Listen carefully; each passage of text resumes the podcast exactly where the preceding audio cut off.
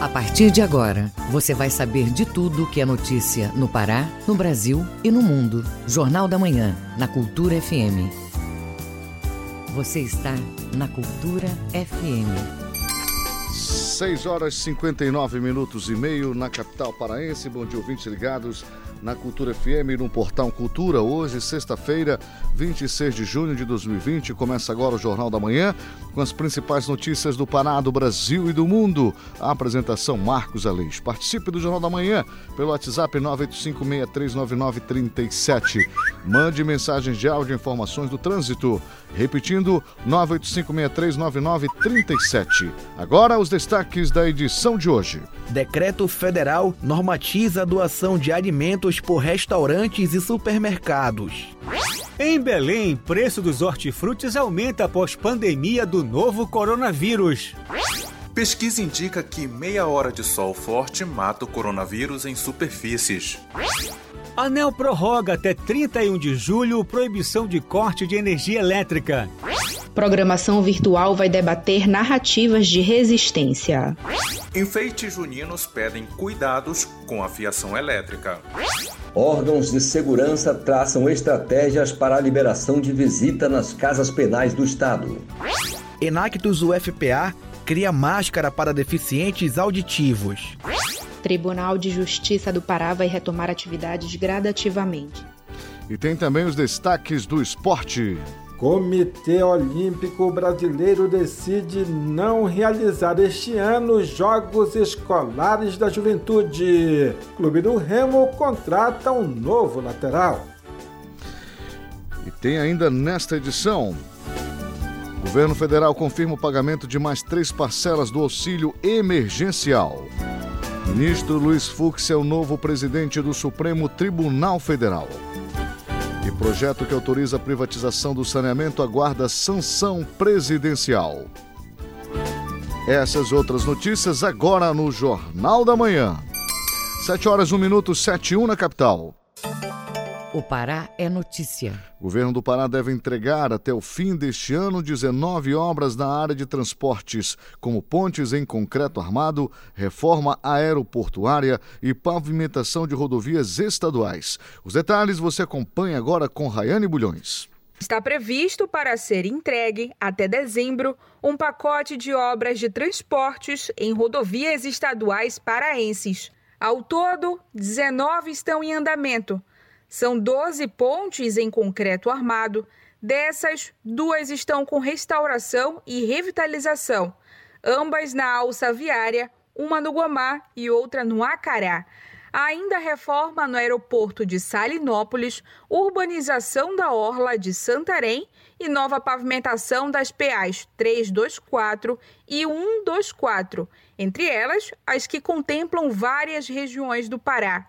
Segundo o titular da Secretaria de Estado de Transportes, a CETRAN, Pado Andrade, as obras não pararam mesmo durante o lockdown. Mesmo processo de lockdown, a questão da, pandemia, nós não chegamos a paralisar, diminuímos os, o, os ritmos um pouco, obedecendo os critérios e, e a prudência dos procedimentos e das orientações médicas é, mas mesmo assim são serviços essenciais de manutenção e conserva que esses serviços permaneceram durante toda essa época de pandemia e lockdown. Há ainda no pacote de licitações para 2020 a pavimentação da perna leste substituição de 80 pontes de madeira por concreto, reforma e ampliação do aeroporto de Soure, entre outros. Obras importantes, não só no Baixo Amazonas, no Xingu, no Capim, na região dos Caetés, mas obras extremamente importantes no Carajás, Marabá, enfim, grandes obras que serão é, licitadas é, e iniciadas ainda é, nos próximos meses para que a gente possa realmente avançar é, no nosso planejamento, é, na nossa promessa de campanha é, do governador Helder Barbalho, do nosso governo, para que a gente possa cada vez mais diminuir a distância entre os municípios, avançar com o desenvolvimento é, em todo o estado do Pará. Reportagem Raiane Bulhões Agricultores familiares recebem apoio em Abaetetuba. Confira essas e outras informações agora no Giro do Interior com Bruno Barbosa. Duas ações implementadas pela Secretaria Municipal de Agricultura estão beneficiando os pequenos produtores rurais de Abaetetuba. O primeiro foi o Programa de Aquisição de Alimentos, onde o poder público do município comprou diretamente dos agricultores familiares a produção. Outra medida é o preparo de terras, onde técnicos e máquinas são oferecidos aos produtores. As ações começaram nesta semana. No Nordeste Paraense, 4 mil kits de higiene foram entregues a vários moradores de primavera, em mais uma ação contra o coronavírus. Cada kit entregue pela Secretaria de Saúde da cidade tinha detergente líquido, água sanitária e álcool 70 líquido ou em gel além de sabão em barras e máscaras. Na região sul do estado, o primeiro óbito relacionado à Covid-19 na cidade de Sapucaia foi registrado em junho. O município tem até hoje duas vítimas fatais da doença. Na área da educação, ainda não há previsão para o retorno das aulas presenciais na rede municipal. Por isso, a Secretaria de Educação da cidade disponibilizou atividades escolares para os alunos. O material deve ser baixado a partir de link na página que a prefeitura tem no Facebook. Bruno Barbosa, Rede Cultura de Rádio. E vamos agora aos destaques do Oeste do Pará com Miguel Oliveira. Bom dia, Marcos Aleixo. Bom dia, ouvinte do Jornal da Manhã. Hoje, sexta-feira, começamos falando de meio ambiente aqui na região. Segundo previsão do Instituto de Pesquisa Ambiental da Amazônia, o IPAM, o Baixo Amazonas é um dos pontos críticos do Pará que podem sofrer com as queimadas por terem vegetação derrubada ainda não incendiada. No Pará, além do Baixo Amazonas, estão o arco que liga a região de Altamira, São Félix do Xingu, rodovia transamazônica no trecho entre Altamira e Rurópolis, região de Novo Progresso e Castelo dos Sonhos, principalmente a Floresta Nacional do Jamachim. Essa notícia sobre previsão de queimadas chega em péssima hora. Esta semana foi divulgada uma carta aberta das instituições financeiras para os embaixadores do Brasil nos Estados Unidos, Reino Unido, França, Noruega, Suécia e Países Baixos para deter o desmatamento sob pena de suspensão dos financiamentos externos para o Brasil. E vamos agora falar de saúde, Marcos Aleixo. Mais de 72 mil santarenos já foram vacinados contra H1N1. Campanha contra a gripe segue até o dia 30. A vacinação já alcançou 87% da meta. Teve um trabalho de prevenção e enfrentamento ao coronavírus em Santarém muito interessante. Os números por si só revelam que a iniciativa foi fundamental para que a pandemia não se agravasse ainda mais em Santarém. As equipes da prefeitura já fizeram cerca de 18 mil atendimentos itinerantes em escolas das regiões do Planalto, Rios e Zona Urbana desde o dia 18 de maio. Os atendimentos de pessoas com sintomas gripais são de vital importância para evitar a ocupação de leitos hospitalares. Em Santarém, todos os leitos de UTI adulto do Hospital Regional do Baixo Amazonas estão lotados. Já foram confirmados em Santarém 3.738 casos de Covid-19. Já são 205 óbitos e 3.500 pessoas estão sendo monitoradas. Aqui nas regiões do Tapajós e Baixo Amazonas, segundo a CESPA, já foram registrados mais de 12 mil casos confirmados de Covid-19. Há, até o momento, 452 mortes. Juruti é o segundo município em número de óbitos, com 65, seguido por Itaituba, com 53. Hoje, o Barco Hospital Papa Francisco faz atendimento em Alenquer e amanhã em Curuá. Óbitos por Iximiná, Faro, Terra Santa e Juruti serão atendidos na próxima semana. De Santarém, Miguel Oliveira, Rede Cultura de Rádio. Secretaria de Estado de Planejamento e Administração, CEPLAD, divulga resultado preliminar da segunda fase do processo seletivo simplificado, que está promovendo para o preenchimento de 30 vagas em Belém e no interior do Pará. Reportagem de Rayane Bulões, da Agência Pará de Notícias. Já está disponível online o resultado preliminar da segunda fase do processo seletivo da Secretaria de Estado de Planejamento e Administração, a CEPLAD. Os participantes podem consultar a lista dos selecionados no site do Sistema Integrado de Processo Seletivo Simplificado, que é o simpros.pa.gov.br. Ao todo, o PSS irá preencher 30 vagas destinadas a Belém e ao interior do Pará. Esta segunda fase foi por meio de análise documental e curricular a próxima etapa é reservada a recurso de quem questionar este resultado preliminar. Lembrando que o PSS oferta vagas em técnico em gestão pública, voltada para administração e ciências contábeis, técnico em gestão de infraestrutura para engenheiros e arquiteto. Tem ainda a área de técnico em gestão de informática, técnico em gestão de segurança do trabalho, perito médico e assistente administrativo. As lotações serão em Belém, Ananindeua, Marabá, Tucuruí, Bragança, Altamira, Conceição do Araguaia e Santarém. A convocação para a terceira fase, que é de entrevista, será no dia 1 de julho. Outras informações, acesse ceplad.pa.gov.br. Reportagem Raiane Bulhões. 7 horas 10 minutos, 7 e 10 na capital. Segurança Pública. Sistema Penitenciário Paraense começa a elaborar estratégias para o retorno gradual da rotina de visitas aos presos nas unidades carcerárias do Pará. A medida faz parte do projeto Retoma Pará. Isidoro Calixto com os detalhes.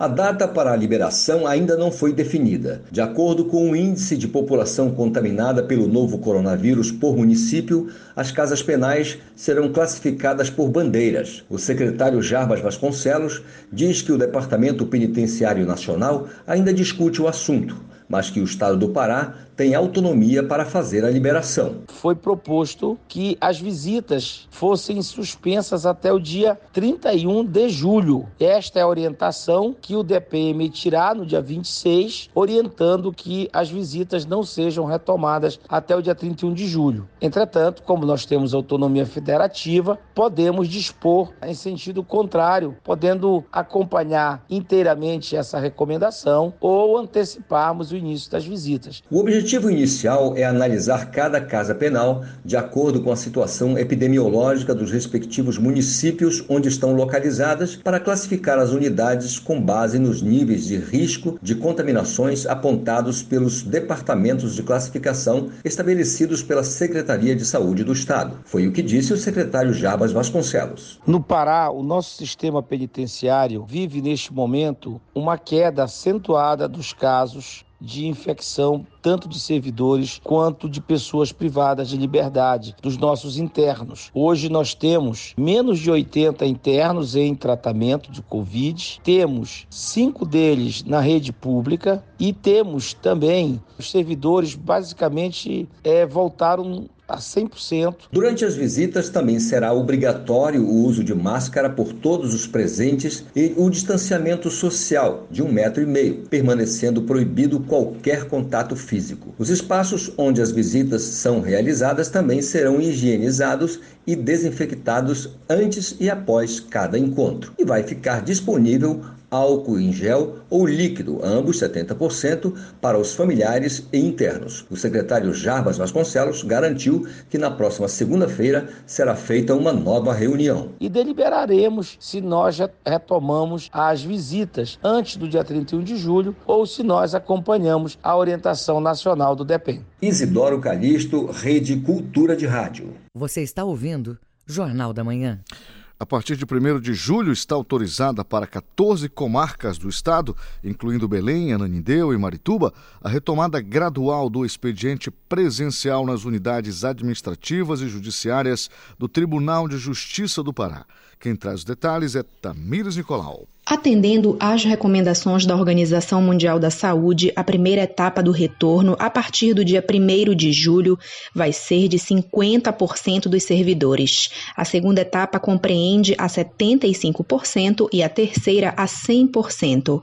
Na primeira semana, o retorno é exclusivo dos usuários internos, de 9 da manhã a 1 da tarde. A partir do dia 6 de julho, vai ocorrer o retorno de advogados, defensores públicos, procuradores do Estado Estado e membros do Ministério Público. No dia 13 de julho, os cidadãos que possuam a necessidade de atendimento presencial também podem se dirigir aos órgãos do Judiciário. O juiz auxiliar da presidência do TJPA, Geraldo Leite, comenta a medida. A ideia é que o tribunal retome gradativamente a sua atividade, mas garantindo né, a segurança dos magistrados, servidores, colaboradores né, e do público externo, né, os advogados, os do Ministério Público, da Defensoria Pública e principalmente o do jurisdicionado, cidadão em geral, que vai poder voltar a frequentar a sede do tribunal e os fóruns, mas, claro, devidamente seguindo protocolos né, de segurança e de proteção. Na primeira etapa do retorno gradual, os serviços terceirizados, como agências bancárias, lanchonetes e restaurantes,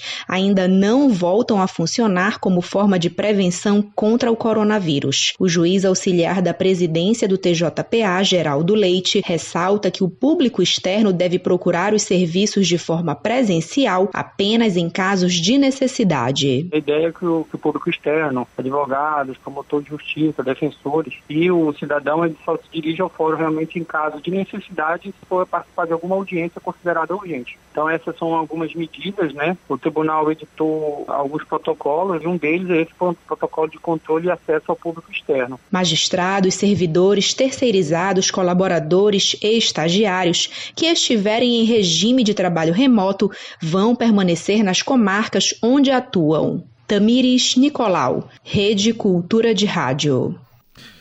Beneficiários do Vale Alimentação Escolar, entregue pela Secretaria de Estado de Educação SEDUC, começaram a realizar as compras de alimentos nesta quinta-feira. Alguns estabelecimentos comerciais credenciados para vender os produtos por meio do cartão se recusaram a atender os beneficiários, alegando problemas com a empresa responsável.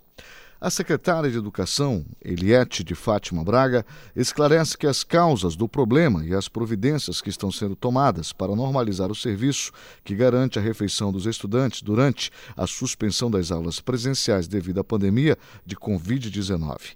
Ouça o que diz a secretária.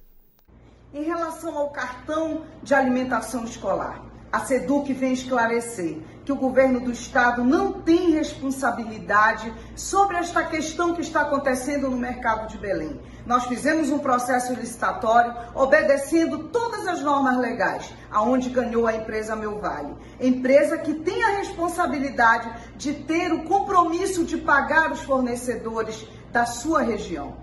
Todas as regiões estão sendo atendidas por esta empresa. E é importante que se diga: a SEDUC nada deve a esta empresa. Está na vigência do segundo contrato, mantendo seu pagamento em dia. E nós esperamos que a empresa resolva o mais urgente possível esta situação. Situação que o governo ontem entrou com ação cautelar contra a empresa, para que ela pudesse vir resolver os problemas e garantir que os nossos alunos que têm sido atendidos na pandemia, mesmo sem aula, possam ter acesso à alimentação escolar. 7 horas 16 minutos, 7 e 16. Ouça a seguir no Jornal da Manhã. Sancionada esta semana pelo governo federal, lei que autoriza estabelecimentos a doarem alimentos ou refeições que não forem vendidas. Detalhe já já no Jornal da Manhã, não toque no seu rádio. Estamos apresentando Jornal da Manhã. Iniciada em 2014, a construção do Hospital Regional de Castanhal arrastou-se por muito tempo e nunca foi concluída. Agora isso mudou. O governo do Pará entregou a primeira etapa do Hospital Regional de Castanhal para atender pacientes com a Covid-19. Nessa primeira etapa, são 100 leitos clínicos e 20 UTIs. Ainda no final de junho, serão 120 leitos clínicos e 40 UTIs. Hospital Regional de Castanhal é o governo do Pará cumprindo mais um compromisso com a saúde. Governo do Pará por todo o Pará. O sotaque gaúcho de Cleiton e Cledir na música brasileira. Cleiton e Cledir. E eu me lembro que o Cleiton ainda perguntou, mas é Cleiton e Cledir? Não pode ser Cledir e Cleiton? Eu digo, não, tu é o mais velho, vamos na ordem, né?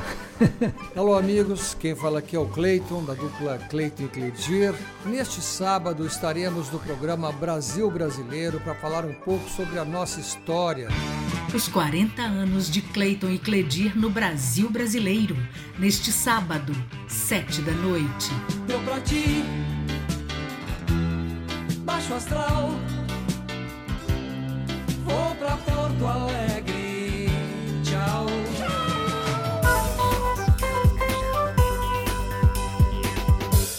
Voltamos a apresentar Jornal da Manhã. Previsão do tempo. Segundo o Instituto Nacional de Pesquisas Espaciais, o INPE, na sexta-feira de sol com nuvens na mesorregião metropolitana de Belém. À tarde pode chover forte com trovoadas em pontos localizados da região. Mínima de 24 e máxima de 32 graus em Inhangapi. Marajó e Ilhas, manhã de sol entre nuvens e pancadas de chuvas localizadas e fortes com trovoadas à tarde mínima de 23 e máxima de 34 graus em breves. No nordeste do estado, a sexta-feira amanhece com sol e nuvens aumentando durante o período. Pode chover à tarde com trovoadas em pontos localizados da região. Mínima de 23 e máxima de 31 graus em Aurora do Pará. 7 horas e 19 minutos, 7 e 19 na capital. O trânsito na cidade. Muito bem, panorâmica do tráfego na região metropolitana com João Seabra. Bom dia, João. Olá, bom dia, Marcos Aleixo. Bom dia, ouvintes do Jornal da Manhã. Começamos por uma das principais vias aqui da capital, que é a Avenida Almirante Barroso, que nesse momento, de acordo com as câmeras do Centro Integrado de Operações, do CIOP, tem um trânsito moderado no cruzamento com a Avenida Júlio César, no sentido São Brás. No bairro Parque Verde, por volta do quilômetro 9 da rodovia Augusto Montenegro, o, está fluindo nesse momento bem nos dois sentidos, com um número maior de veículos no sentido Icoraci. Algumas vias que apresentam tranquilidade até agora são a Visconde de Souza Franco Doca, na interseção com a Rua Boa Ventura da Silva, e a Gentil Bittencourt com a Generalíssimo Deodoro, no sentido José Bonifácio. Na João Paulo II, com a perimetral, o trânsito moderado nos dois sentidos, mas principalmente no sentido Ananindeua. Agora, de acordo com o aplicativo colaborativo de mobilidade urbana, atravessa Rui Barbosa, desde o bairro do Reduto, tem a velocidade reduzida de 14 km por hora, desde a rua Ode Almeida até a Avenida Brás de Aguiar, no bairro de Nazaré. Portanto, é uma rua que é estreita e nesse momento tem seis quarteirões com maior lentidão. No município de Ananindeua, a Avenida Governador Hélio Gueiros está fluindo com um pouco mais de dificuldade, desde a Transcoqueiro até praticamente a frente do SESC. E concluímos com as redes sociais, é, com usuários alertando que na rua Bernardo Couto, com a 14 de março, o sinal de trânsito está encoberto pelas folhas de uma árvore e isso, é claro, que dificulta a visualização por parte dos motoristas que precisam é, ver esse sinal de trânsito para é, trafegar nessa região. É com você aí no estúdio, Marcos Aleixo, João Paulo Seabra para a Rede Cultura de Rádio. Obrigado, João, pela sua participação. Vamos agora ao Marcelo Alencar falando sobre Detran. É isso mesmo, Marcelo? É isso mesmo, Marcos. Bom dia, Marcos Aleixo e ouvintes do Jornal da Manhã. Novos procedimentos foram adotados pelo Departamento de Trânsito do Estado do Pará, DETRAN, com relação aos processos de renovação da Carteira Nacional de Habilitação, CNH, e primeira habilitação em cumprimento às medidas de segurança adotadas pelo governo do estado no enfrentamento à pandemia da Covid-19. Marcos, os protocolos estão em vigor e serão cumpridos até o retorno das atividades normais do órgão. Para os processos de primeira habilitação, o candidato deverá imprimir o boleto pelo site detran.pa.gov.br e, após o pagamento, procurar os canais de atendimento do órgão para o, agenda, para o agendamento do dia e horário da coleta biométrica. Após isto, pelos mesmos canais, deverá agendar os exames médico e psicotécnico. Assim que aprovado, deverá procurar um centro de formação de condutores CFC, que estará apto para realizar as suas aulas teóricas em modo remoto e práticas, cumprindo todas as exigências sanitárias exigidas pelo departamento. Os agendamentos dos serviços poderão ser feitos pelos telefones 154 e 389-7500 ou no site detran.pa.gov.br. Marcelo Alencar, direto da redação para o Jornal da Manhã, segue com vocês Marcos Aleixo. Obrigado, Marcelo, pela sua participação e é bom ficar atento para esses detalhes, porque estão retomando agora os atendimentos. Nós falamos aqui do atendimento no judiciário, no atendimento também é, no Detran agora. Então, aos poucos, os atendimentos estão sendo retomados aqui na capital e também no estado do Pará. É importante você acompanhar essas, essas, essas ações para que você possa, quem sabe, aí aproveitar e agendar e também evitar filas e aglomerações esse é o ponto mais importante. Muito bem. Foi sancionada esta semana pelo governo federal a lei que autoriza estabelecimentos a doarem alimentos ou refeições prontas que não forem vendidas. Olha só, a medida conta com uma série de cuidados para garantir a segurança de quem for receber a doação. Detalhes com Roberto Apolo.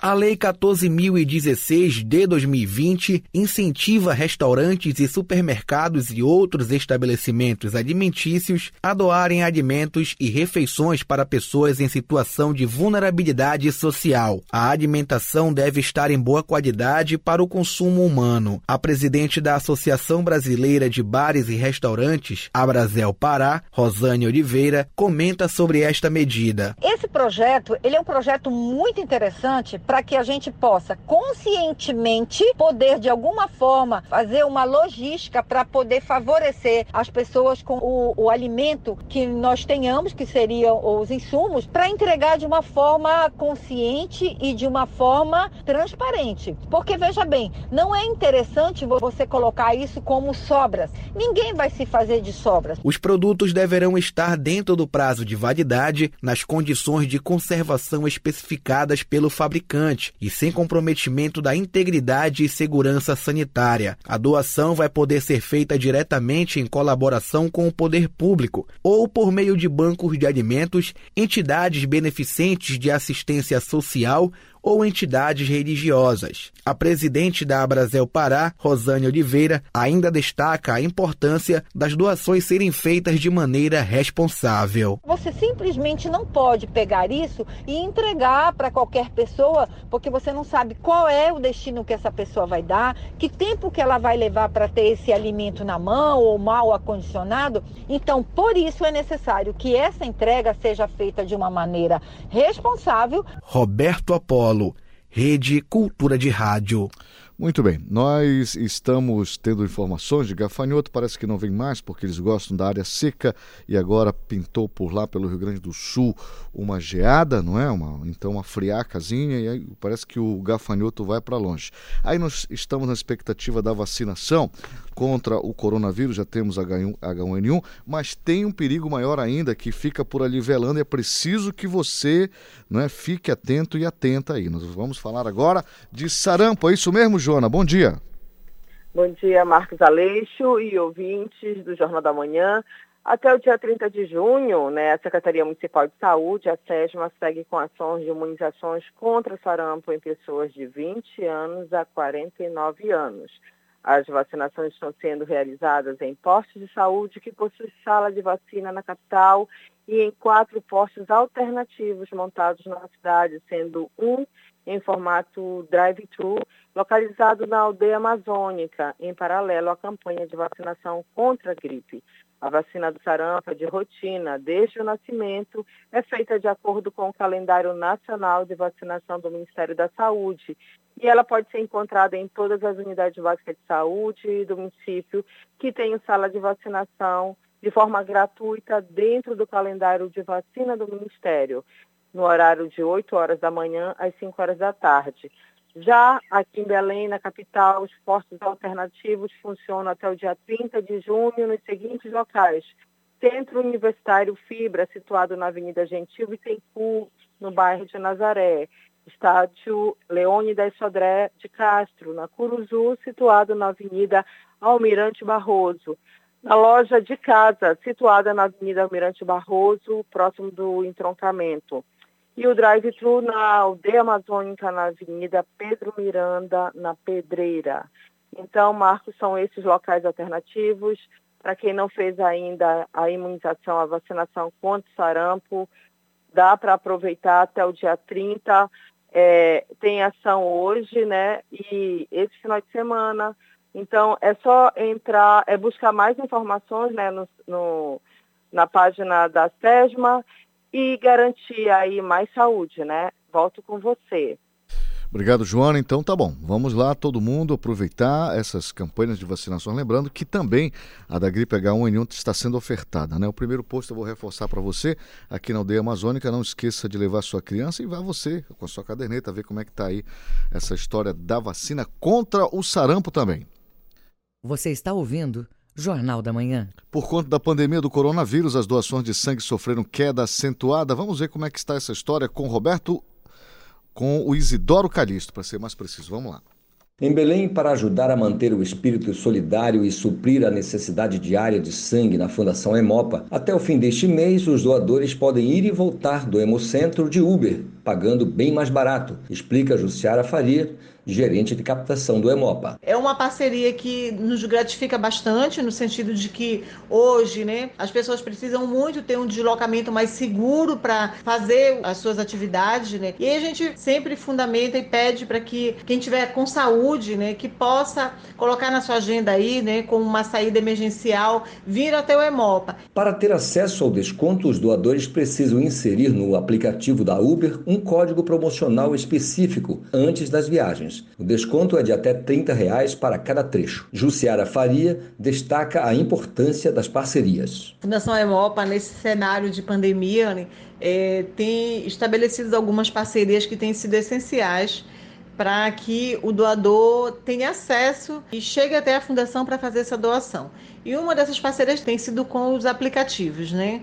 É, Uber 99, é, que tem disponibilizado de fato o seu serviço né, em prol da, da causa pela vida. O Hemopa funciona de segunda a sexta-feira, das 7h30 da manhã às 5h30 da tarde, e aos sábados, das 7h30 da manhã até às 5 da tarde. Na Avenida Cerzedelo Correia, esquina com a Rua dos Caripunas, no bairro Batista Campos, em Belém. Devido à pandemia, o Hemocentro adotou protocolo para reduzir aglomerações. Neste sentido, diz Justiara, que a parceria da Uber é importante. Isso com toda certeza facilita para que esse candidato, para que esse voluntário chegue até aqui o Hemopa é, com segurança, atendendo todos os protocolos que são necessários aí para a prevenção do coronavírus. Isidoro Calixto, Rede Cultura de Rádio. 7 horas 30 minutos, 7h30 na capital. Ouça a seguir no Jornal da Manhã. É, tem a notícia do esporte e tem também a questão dos enfeites juninos que tem que ter muito cuidado. Todas essas notícias já já no Jornal da Manhã, não toque no seu rádio. Estamos apresentando Jornal da Manhã. ZYD 233, 93,7 MHz. Rádio Cultura FM, uma emissora da Rede Cultura de Comunicação. Fundação Paraense de Rádio Difusão, Rua dos Pariquis, 3318. Base operacional, Avenida Almirante Barroso, 735, Belém, Pará, Amazônia, Brasil. Voltamos a apresentar Jornal da Manhã. Tábuas de Marés. Segundo o Instituto Nacional de Pesquisas Espaciais, o INPE, em Salinas, Marudá e Algodual, a maré está vazando e atinge seu ponto mais baixo às 2h15 da tarde. A maré cheia acontece às 7h35 da noite. Na ilha de Mosqueira, a maré está vazando e a baixa-mar prevista às 8h35 da manhã. Pré-mar às 2 horas da tarde. No Porto de Belém, maré baixando e o ponto mínimo vai ser registrado às 9h15 da manhã. Maré cheia às 3 horas da tarde. No Porto de Vila do Conde, em Barcarena, a maré está vazando com baixa-mar prevista às 10 horas da manhã. A maré cheia acontece às 3h20 da tarde. No Trapiche de Breves, maré enchendo com pré-mar prevista às 10 horas da manhã. Baixa-mar às 5 horas da tarde. 7 horas 32 minutos, 7h32 na capital. Esporte. Saudade, né? Do esporte no final de semana. Calma que ele tá chegando agora. Informações com Manuel Alves. Agora é definitivo. O Comitê Olímpico Brasileiro anunciou que este ano não vai realizar os Jogos Escolares da Juventude, que somente na etapa nacional reúne cerca de 5 mil jovens de 12 a 17 anos de idade. A justificativa pelo cancelamento dos jogos, lógico, a prevenção ao Covid-19. Segundo a nota divulgada, a decisão do COB foi apoiada por unanimidade pelas 14 confederações brasileiras integrantes do evento e pelos representantes das confederações brasileiras olímpicas e das 27 secretarias estaduais. Agora, Alexandre Santos destaca o que há de mais importante no futebol profissional. Hoje, o grande dia, a resposta do governo do estado sobre a volta do futebol paraense. Depois de várias reuniões, a comissão composta de 17 pessoas elaborou o protocolo, entregou ao governo. Por esse motivo, hoje, todo mundo aguardando a resposta da equipe do governo. Na Cruzu, 70 profissionais divididos em dois grupos de 35 concluíram os exames médicos. O diretor de futebol Felipe Albuquerque, feliz com a parceria. Primeiramente, agradecer a oportunidade da parceria aí com a Porto Dias, todos os profissionais que compõem o Paysandu Esporte Clube estão fazendo seus testes, um exame bem rápido, bem prático. Os resultados vão sair aí a tempo de no sábado a gente já iniciar aí todos os nossos trabalhos de checagem dos atletas. Então vamos refazer os testes físicos, fisiológicos, a fisioterapia. Então vamos retomar aí essa caminhada 100 dias depois da paralisação. Dia 29, na próxima segunda-feira, após a decisão do prefeito de Belém ontem, os treinamentos presenciais voltarão na Cruzu. O atacante e artilheiro do time Nicolas está animado com o retorno. Muito feliz, né? Foram longos 90 e poucos dias de espera. Acho que é essencial pelo momento que estávamos passando, né? Felizmente agora Belém o estado do Pará deu uma amenizada, então acredito que seja o momento certo, o momento oportuno para a gente estar tá voltando, retomando nossas atividades, que a gente não pode perder o ano. Obviamente sempre muito seguro daquilo que, tá, que estamos fazendo, mas a gente realmente precisa pensar no nosso retorno com o maior nível de segurança possível. Mas então eu acho que é o momento certo e a gente espera voltar e voltarmos todos bem. No Bainão, o atacante Gustavo Vermel entende que o tempo é suficiente para preparar os atletas. Vamos ter tempo aí para trabalhar a parte física, para trabalhar o nosso entrosamento, nossos trabalhos com bola, e aí sim, depois da retomada aí das competições, a gente possa estar tá bem e alcançar os objetivos aí com o clube. Hermel gostou da ideia de três para cinco alterações em cada jogo quando a bola voltar a rolar. Vai ser jogo atrás de jogo nessa retomada das competições e você poder trocar cinco atletas é válido e eu acho importante sim essa mudança aí das cinco substituições. E ontem a diretoria do Remo fechou a primeira contratação. Everton Silva, lateral direito, 26 anos, e Sampaio Correia, que está chegando para o reinício do Parazão. Alexandre Santos para a Rede Cultura de Rádio. Com isso, nós fechamos o bloco do esporte hoje aqui no Jornal da Manhã desta sexta-feira, que segue pela 93.7 Cultura FM e a Rede Cultura de Rádio. 7 horas 37 minutos, 7 e 37 na capital. Jornal da Manhã.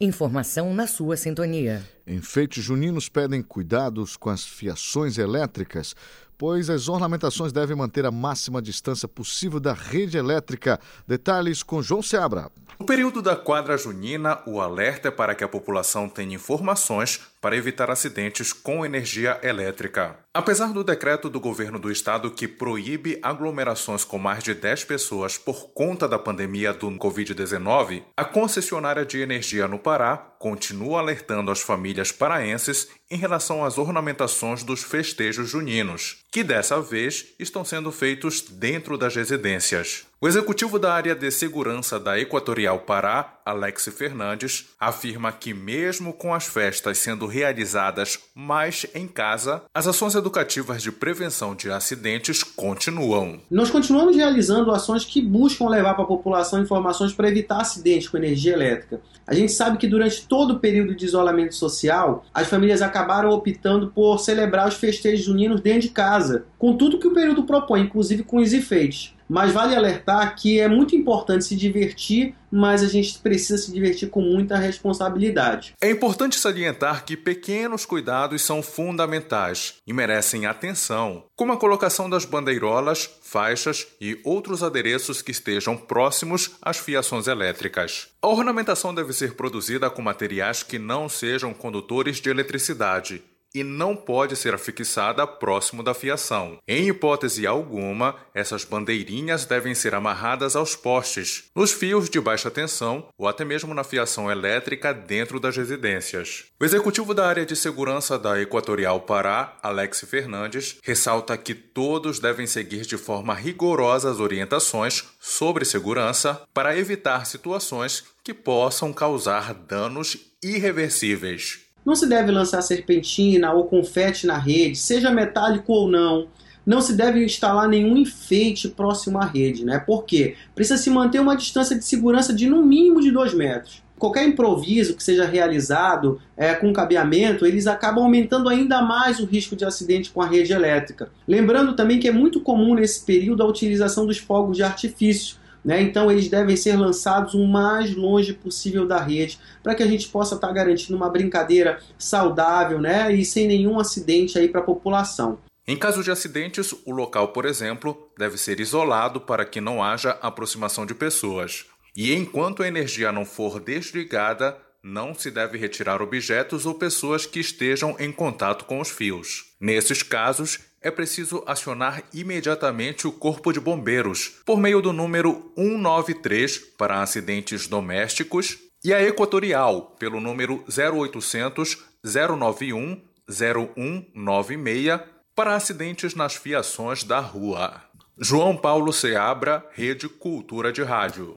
Ministro dos ministros né, do STF elegeram Luiz Fux como novo presidente do tribunal. Detalhes com Gécio Passos. O ministro Luiz Fux será o novo presidente do Supremo Tribunal Federal, o STF, a partir do dia 10 de setembro, no lugar de Dias Toffoli.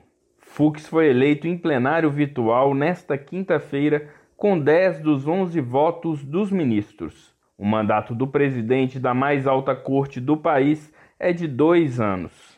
No STF, a tradição é que o mais antigo membro da corte, que ainda não tenha presidido o tribunal, seja eleito. Pela fila, é a vez de Luiz Fux. A eleição simbólica foi realizada de forma antecipada para facilitar o processo de transição no período da pandemia. Fux afirmou que vai se empenhar em prol dos valores republicanos e da luta pela democracia. Eu prometo aos meus colegas que vou lutar intensamente para manter o Supremo Tribunal Federal no mais alto patamar das instituições brasileiras. Vou sempre me empenhar pelos valores morais, pelos valores republicanos, me empenhar pela luta da democracia e respeitar a independência entre os poderes dentro dos limites da Constituição e da lei.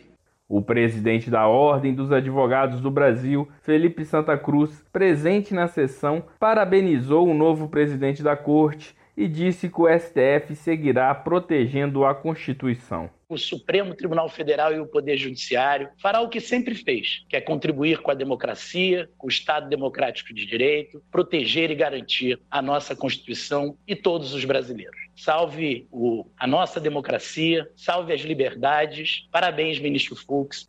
Já o Procurador-Geral da República, Augusto Aras, desejou a Fux o equilíbrio necessário para que a democracia não sofra qualquer tipo de prejuízo.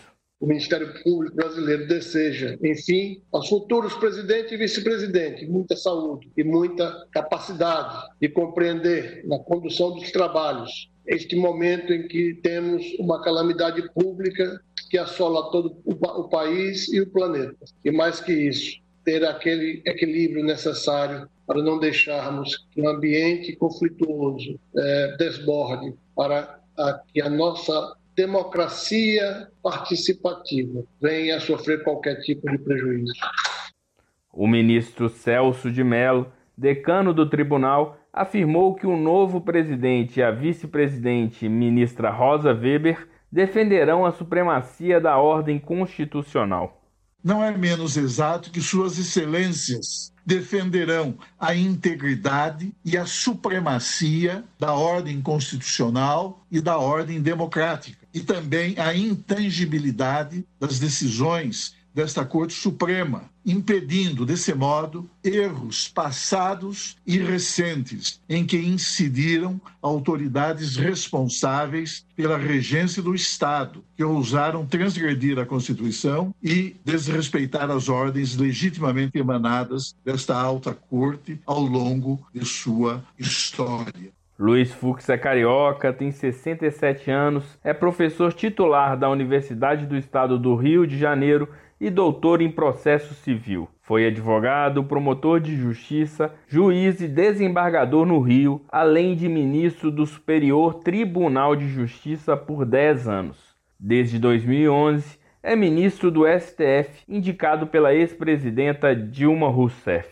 A ministra Rosa Weber foi eleita vice pelo quesito da antiguidade e pela ordem será a próxima presidente da corte após o mandato de Fux. Da Rádio Nacional em Brasília, Gésio Passos. O Mundo é Notícia.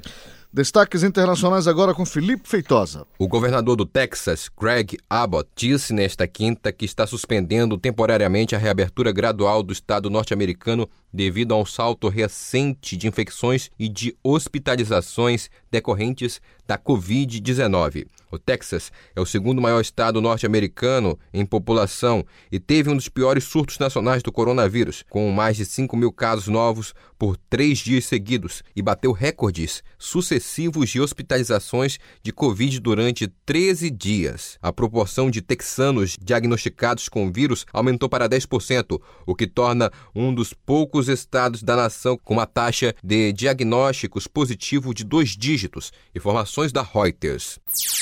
A Índia completa nesta quinta-feira três meses do início de confinamento para combater a pandemia da Covid-19, medida que já foi afrouxada no país com mais de 1 bilhão e 300 milhões de habitantes, enquanto se aproxima de 500 mil infecções e um colapso da infraestrutura da saúde. Nesta quinta, a Índia chegou a 473 mil casos confirmados do coronavírus, com 17 mil novas infecções nas últimas 24 horas e 15 mil mortes, de acordo com dados mais recentes do Ministério da Saúde local. Ao todo, o país já fez 7 milhões e meio de testes. O país asiático tem subido nas últimas semanas na lista dos mais atingidos pela pandemia e atualmente ocupa a quarta posição, atrás somente dos Estados Unidos, Brasil e Rússia. Informações da Agência F. Felipe Feitosa, Rede Cultura de Rádio. 7 horas 46 minutos, 7h46 na capital. Ouça a seguir no Jornal da Manhã. Lei que proíbe corte de serviços públicos sem aviso prévio foi prorrogada até o dia 31. Detalhes já já no Jornal da Manhã. Não toque no seu rádio. Estamos apresentando Jornal da Manhã. Esse é Roberto Rivelino, paciente curado da Covid-19. Na Sexta-feira Santa, eu já comecei a sentir um pouco de falta de ar. No dia seguinte, conseguiram um leito no Abelardo, na, na, UTI. Foram três dias que eu fui muito bem tratado por uma equipe assim, fora, fora do comum mesmo. Foi muito gratificante saber que tanta gente assim se importa contigo. O governo do Pará já criou 520 novas UTIs com respiradores em todo o estado para pacientes da Covid-19. Nossa luta é para salvar vidas. Governo do Pará. Doe esperança para tratar a Covid-19. O Hemopa realiza estudos e está coletando o plasma de pessoas recuperadas da doença para tratar pacientes ainda infectados. O doador deve ser do sexo masculino, ter de 18 a 60 anos e mais de 55 quilos, e deve estar sem sintomas há mais de 30 dias. Ligue 984049612 e doe vida. Emopa. Leve esperança para uma família. Doe alimentos, materiais de limpeza e higiene pessoal. Você pode fazer a sua doação no Lar Fabiano de Cristo, no Preventório Santa Terezinha, no Polo Esportivo da Terra Firme e no Depósito em Conta. Para saber como doar, ligue 982 83 1861. Realização Mobiliza Belém. Apoio Cultura, Rede de Comunicação. As canções, os poemas e os projetos do artista paraense. Canta Pará, domingo, meio-dia.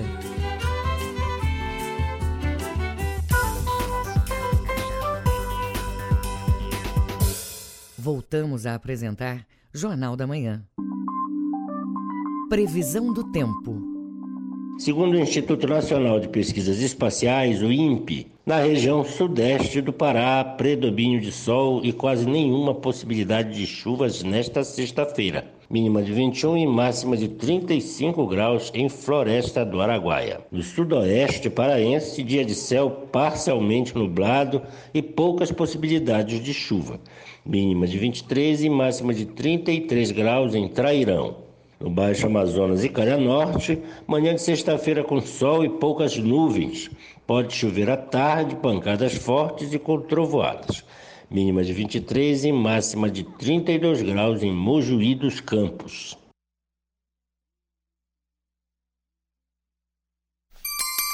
Sete horas 49 minutos, sete e 49 na capital. Jornal da Manhã. Você é o primeiro a saber. Lei que proíbe corte de serviços públicos sem aviso prévio foi prorrogada até o dia 31 de julho. A Defensoria Pública do Estado emitiu uma notificação à empresa que fornece energia elétrica no Pará, recomendando que não realizasse a interrupção no fornecimento de energia elétrica até que sejam revogadas as recomendações. Detalhes com Marcelo Alencar. A Lei 14.015 de 2020 proíbe o corte de energia elétrica dos consumidores residenciais urbanos e rurais inadimplentes, com validade também para os serviços considerados essenciais no enfrentamento da pandemia do novo coronavírus. De acordo com o texto, as concessionárias não podem desligar o serviço por falta de pagamento sem que haja uma comunicação prévia, como detalha a coordenadora do Núcleo de Defesa do Consumidor, Luciana Rassi. Essa comunicação prévia, ela tem que informar o dia e a hora em que vai haver o corte. Isso deve acontecer em período de horário comercial. Segundo a Agência Nacional de Energia Elétrica, ANEL, os efeitos da pandemia no setor elétrico levaram a um aumento da inadimplência dos consumidores e a redução do mercado das distribuidoras, em virtude da diminuição na atividade econômica e da necessidade de manutenção do serviço. Mas, de acordo com a defensora pública Luciana Rassi, a lei garante aos consumidores a possibilidade de resolver o problema e evitar um grave prejuízo. Evitar evitar com isso um grave prejuízo, como por exemplo naqueles cortes que acontecem sexta, sábado e domingo, feriados e vésperas de feriado. Nesses períodos, sexta, sábado e domingo, feriado e véspera de feriado, a Lei 14.015 de 2020 diz então que não vai mais poder haver corte. A proibição do corte de energia por 90 dias foi aprovada pela ANEL no fim de março. A medida segue até 31 de julho de 2020. Caso o fornecimento de energia elétrica ou de água seja interrompido nesse período de pandemia, o consumidor pode procurar o assistente virtual do Núcleo de Defesa do Consumidor por meio do número 993 42 2925 ou pelo e-mail nudecom@gmail.com. Marcelo Alencar, Rede Cultura de Rádio. Agora acompanhe os indicadores econômicos desta sexta-feira com Cláudio Lobato. O Ibovespa, o principal índice da Bolsa Brasileira, terminou o pregão em alta de 1,7% a 95.983 pontos. O aumento de casos de Covid-19 em algumas áreas dos Estados Unidos causa temores de uma segunda onda da pandemia que pode provocar a volta de bloqueios às atividades econômicas. Mas os dados do país acalmaram os investidores por causa do PIB americano que se mantém estável no primeiro trimestre, de acordo com as expectativas. No cenário doméstico, o Banco Central piorou a projeção do PIB para 2020. Segundo o BC, a economia brasileira vai encolher 6,4% como impacto da pandemia no país neste ano. O dólar comercial fechou o dia praticamente estável, com leve alta de 0,06% a R$ 5,32 na venda. O euro fechou a sessão em baixa de 0,05%,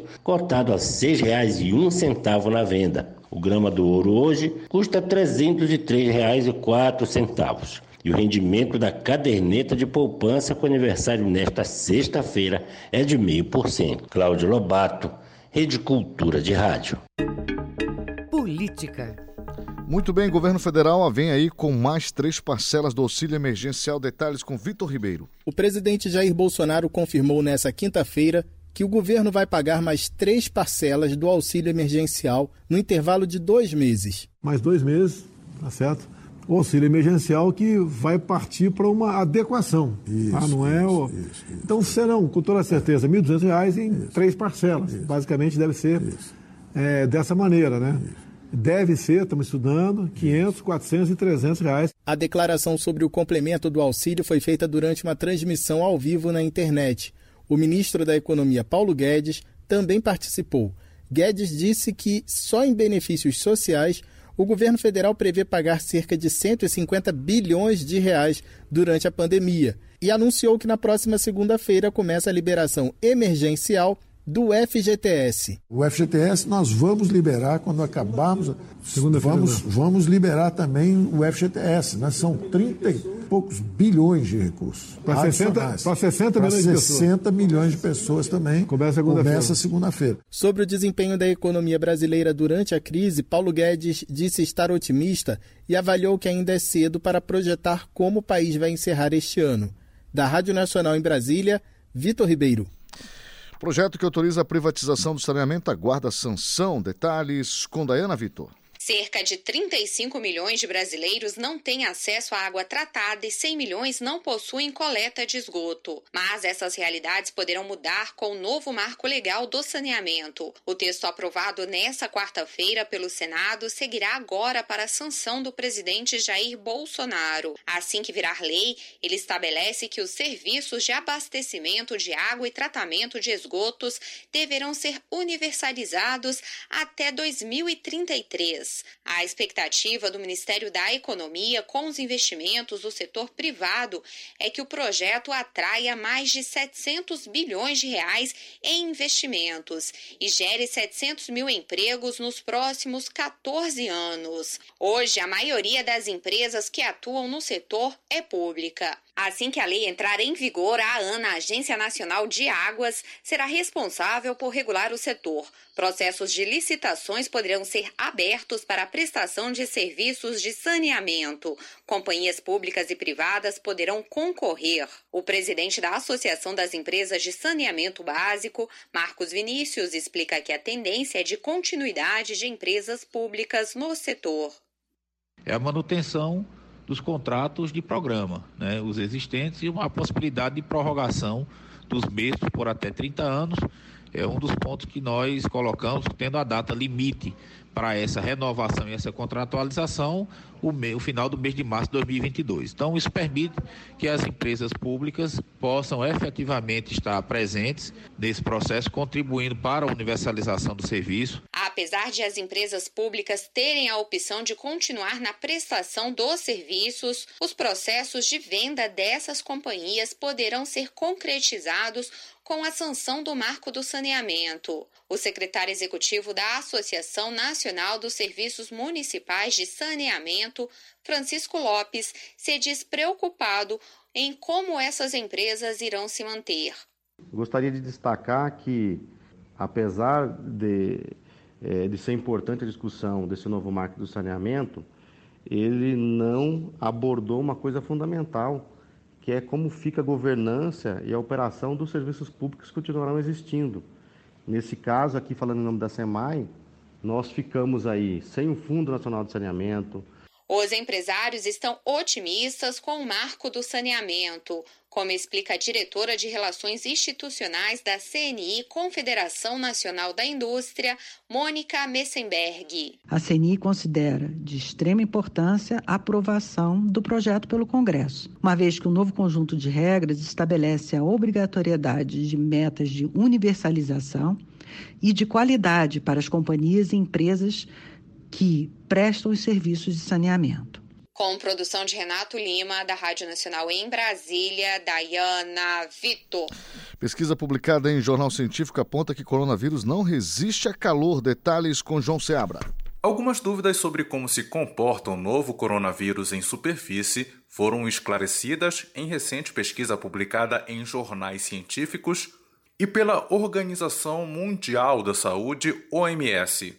O sol forte é capaz de eliminar 90% ou mais dos coronavírus depositados nas superfícies em apenas 34 minutos. Os cientistas sugerem que a luz solar do meio-dia, na maioria das cidades dos Estados Unidos e do mundo, durante o verão, é extremamente eficaz na inativação do vírus que causa a Covid-19. Quando depositado em superfícies ao ser tossido ou espirrado, de acordo com um estudo publicado no início deste mês. Em relação à transmissão do vírus entre as pessoas, a infectologista Helena Brígido ressalta que a temperatura não seria capaz de exercer influência. Tem-se observado em vários países, em vários continentes, que não há essa correlação. A exemplo disso, temos muitos casos no Amazonas, no Pará, que são estados muito quentes. E aí não tem um número que a gente possa dizer